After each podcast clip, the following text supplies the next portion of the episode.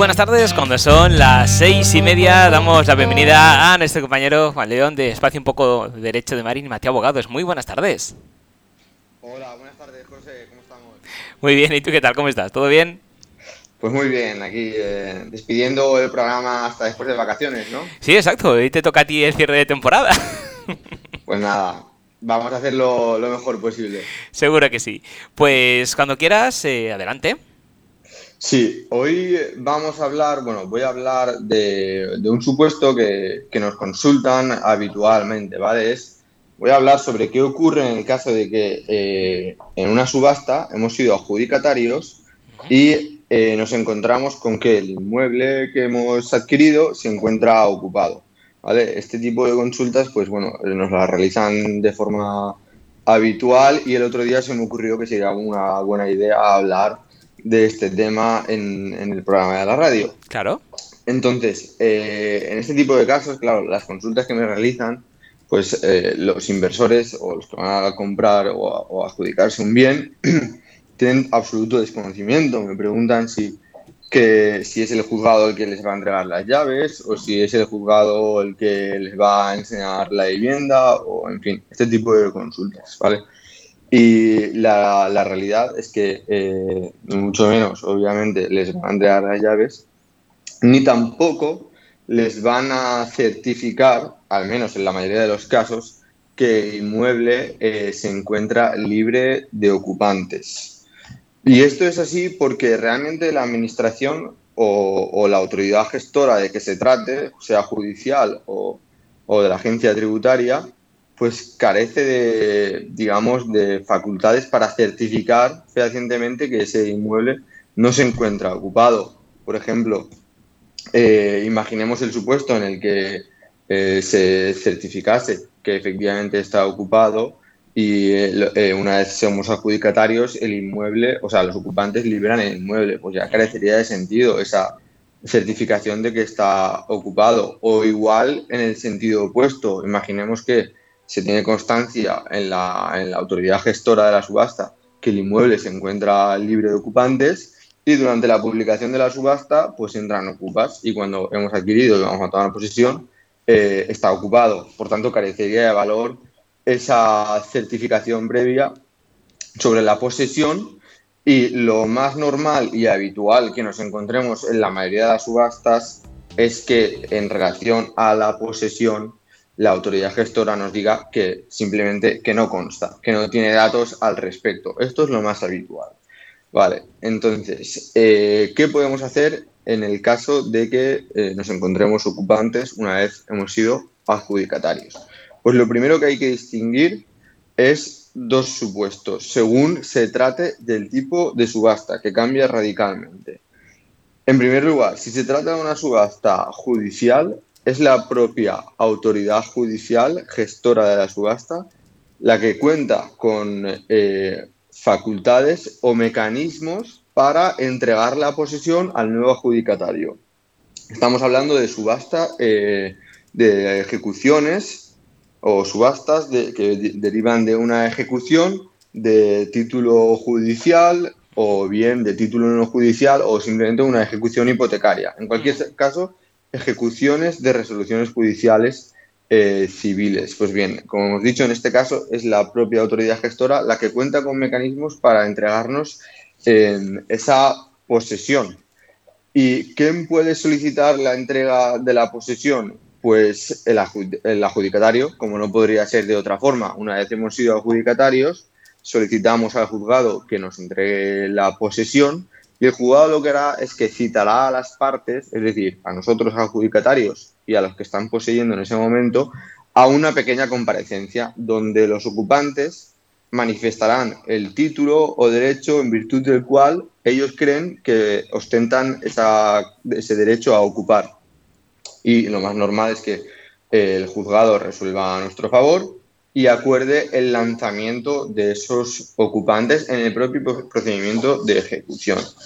Eh, ¿Qué plazo tenemos para solicitarlo? Pues un año desde que hemos sido adjudicatarios, dentro del año. Bien, eh, ¿quién puede también solicitar, digamos, esta resolución del derecho de ocupación?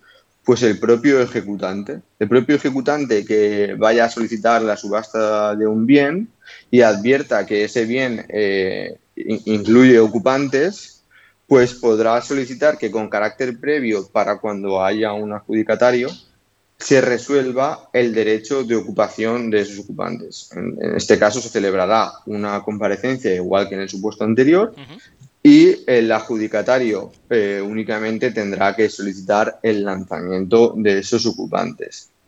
Bien, eh, otro supuesto totalmente distinto, aquí ya cambia de forma radical, es en el caso de que nos encontremos ante una eh, subasta de la agencia tributaria o de la seguridad social. En este tipo de subastas, estos dos organismos no cuentan con mecanismos de ningún tipo para entregar la posesión al adjudicatario, sino que eh, obligatoriamente tendremos que ir, acudir a un mecanismo de la vía civil para, eh, bueno, para recuperar, para ostentar, para que se nos entregue esa, esa posesión. ¿Qué mecanismos eh, son estos? Pues bueno, o bien tenemos un desahucio por precario, o bien suscitar la resolución de un contrato de alquiler y desahucio, o bien, según se trate, si son ocupantes, ocupas, perdón, eh, podría también, podríamos también interponer una denuncia por usurpación. Eh, recuerdo, por ejemplo, el caso eh, de un cliente que tuvimos que adquirió un bien en una subasta de la agencia tributaria que estaba ocupado por los propietarios, por los antiguos propietarios, y estos no se marcharon cuando nuestro cliente se adjudicó el bien pues nuestro cliente, como se trataba de una subasta de la agencia tributaria, no tuvo otro remedio que interponer eh, un proceso de desahucio por precario al margen o fuera de ese proceso de gestión, digamos, de la subasta.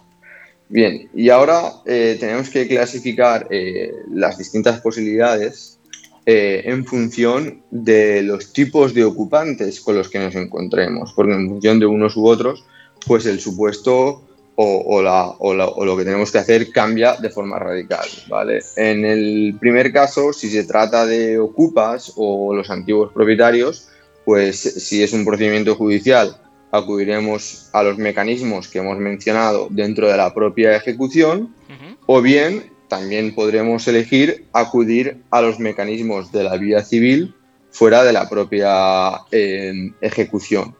Y en cambio, eh, si se trata de una subasta de la agencia tributaria, pues eh, necesariamente tendremos que acudir a los mecanismos de la vía civil e interponer o bien una, demanda de desahucio por precario si se trata de ocupas o del antiguo propietario, eh, o bien si se trata de ocupas podremos elegir entre una demanda de desahucio por precario o una denuncia por usurpación. Bien, y ahora aquí la cosa ya eh, se complica y, es el caso de que existan inquilinos, de que los ocupantes sean inquilinos. Y voy a ver si puedo tratar de explicarlo bien porque es un supuesto un poco eh, lioso. Bien, en este tipo de subastas, pues lo normal, la agencia tributaria o, la, o el juzgado civil debería requerir a los eh, posibles ocupantes para que manifiesten si tienen algún título o no.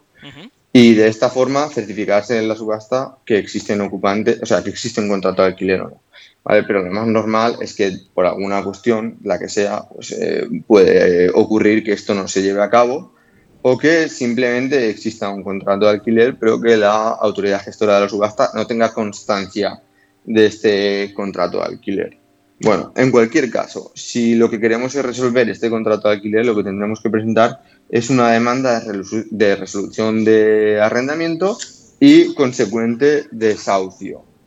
Pero eh, lo que tenemos que preguntarnos, sobre todo, que es aquí lo importante, es si podemos solicitar, si tenemos el derecho a solicitar esa resolución del contrato. Pues bien, eh, si el contrato en primer lugar, si el contrato se ha inscrito en el registro de la propiedad con carácter previo a la carga que se está ejecutando, pues en, este caso tendremos que asumir el contrato de alquiler. Ese contrato de alquiler subsistirá en todo caso y tendremos que asumirlo de forma íntegra, sea cual sea su plazo. Bien, eh, si nos encontramos ante una ejecución de un procedimiento judicial, una ejecución de una resolución judicial eh, civil, pues este supuesto viene regulado por el artículo 13 de la Ley de Arrendamientos Urbanos. Y a su vez hay que distinguir dos posibilidades, básicamente. Eh, en primer lugar, si el contrato de arrendamiento se constituyó entre eh, junio de 2013 y eh, marzo de 2019, es decir, con la antigua regulación de la ley de arrendamientos urbanos, en este caso, al tratarse de una ejecución forzosa, el contrato quedará resuelto en todo caso, al tratarse de una ejecución forzosa judicial.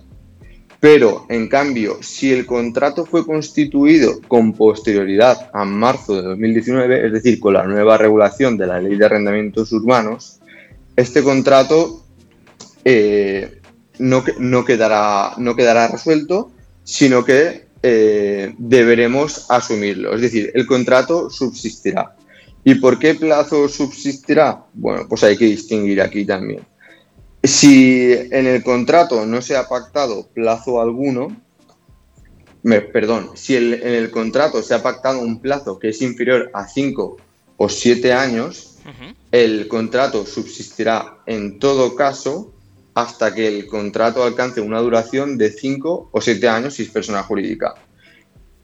Y si el plazo pactado es superior a estos plazos, es decir, por ejemplo, si es un plazo de 20 años, pues en este caso el contrato subsistirá únicamente hasta que alcance una duración máxima igualmente de 5 o 7 años eh, si es persona jurídica. Bien, ¿y qué ocurre si la subasta es de la agencia tributaria? Bueno, pues aquí eh, también cambia la situación, porque el artículo 13 de la Ley de Arrendamientos Urbanos que hemos mencionado hace referencia a esas ejecuciones forzosas de título judicial, pero e, entre otros supuestos, pero se olvida o deja fuera a las eh, subastas de la agencia tributaria, con lo cual por defecto se puede equiparar a una enajenación cualquiera. Bien. ¿Y qué ocurre en este tipo de, subastas? Pues hay que distinguir igualmente en función de cuándo se ha realizado el contrato. Es decir, si el contrato de alquiler se ha realizado con anterioridad a marzo del 2019, el contrato eh, quedará resuelto, salvo, perdón, el contrato eh, subsistirá, no quedará resuelto, sino que continuará, salvo que el adquiriente sea un tercero de buena fe, es decir, salvo que el que adquiera no tenga constancia ni conocimiento, ni haya podido tener constancia ni conocimiento de que existía ese contrato eh, de forma previa. Es decir, si el adquiriente es un adquiriente de buena fe, el contrato quedará resuelto. Y si el contrato fue constituido con posterioridad a marzo del 2019, en este caso el contrato subsistirá y subsistirá aun cuando el adquiriente sea un adquiriente tercero de buena fe. Eh, ¿Y por qué plazo subsistirá? Pues nos vamos a la misma regla que en el caso anterior. Es decir, si el plazo pactado es inferior a 5 o 7 años si es persona jurídica, pues el contrato subsistirá hasta que alcance un plazo de 5 o 7 años si es persona jurídica y para el caso de que el plazo pactado sea superior, pues igualmente deberemos eh, respetar, o sea, el, contrato subsistirá hasta que alcance estos 5 o 7 años si se trata de persona jurídica.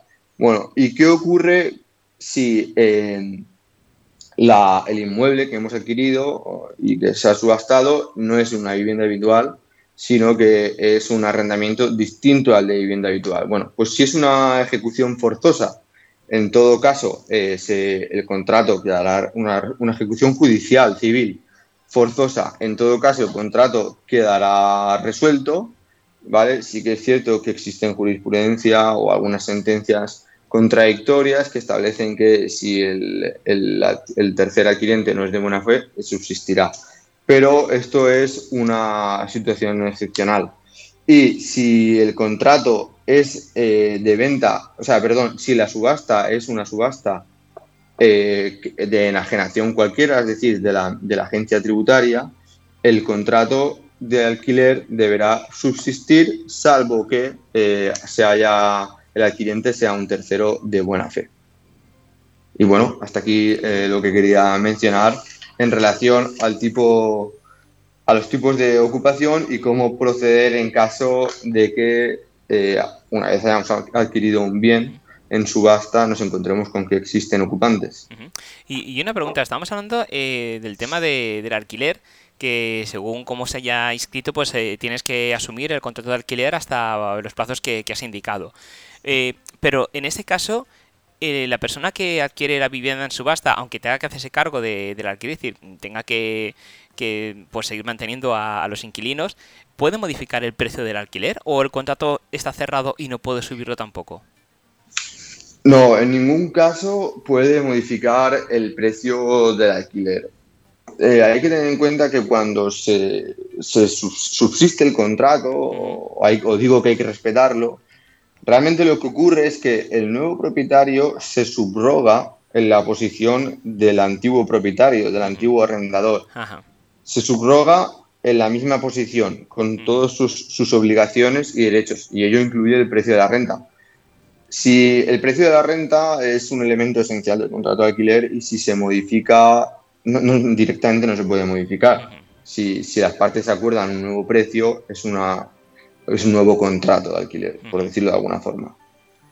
Claro, entonces a lo mejor sí que se podría, si las dos partes quieren evidentemente, hacer una especie de negociación, es decir, te voy a bajar el precio del alquiler, pero por contra eh, vamos a bajar también eh, los años que tú vas a estar alquilado para yo tener mi vivienda antes de tiempo y entre los dos pues llegamos a un acuerdo para no hacerlo tan largo. Por supuesto, por supuesto que las partes eh, pueden negociar cualquier innovación o cualquier acuerdo que, de mutuo acuerdo pues alcancen, ¿no? Cualquier negociación es válida en este tipo de supuestos.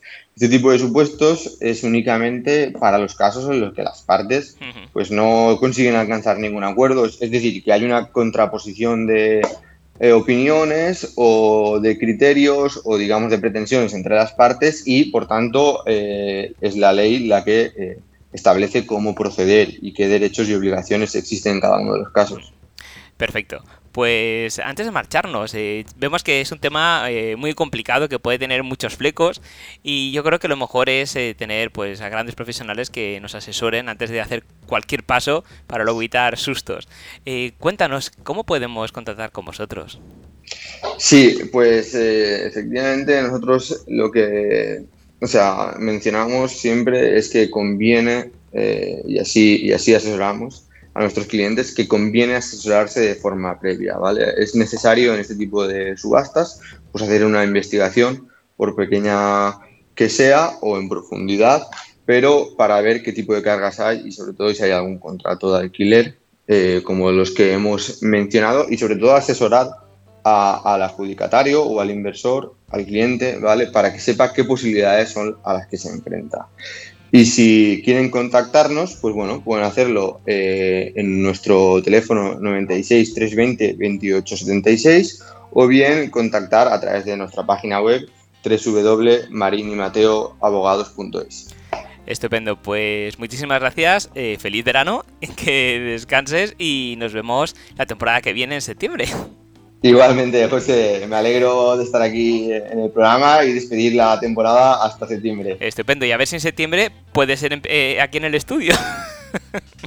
a, ver, si va todo bien. es verdad, que tengo ganas ya de ir. Estupendo, pues un abrazo, descansa y feliz verano. Igualmente, José, un abrazo. Luego. Adiós.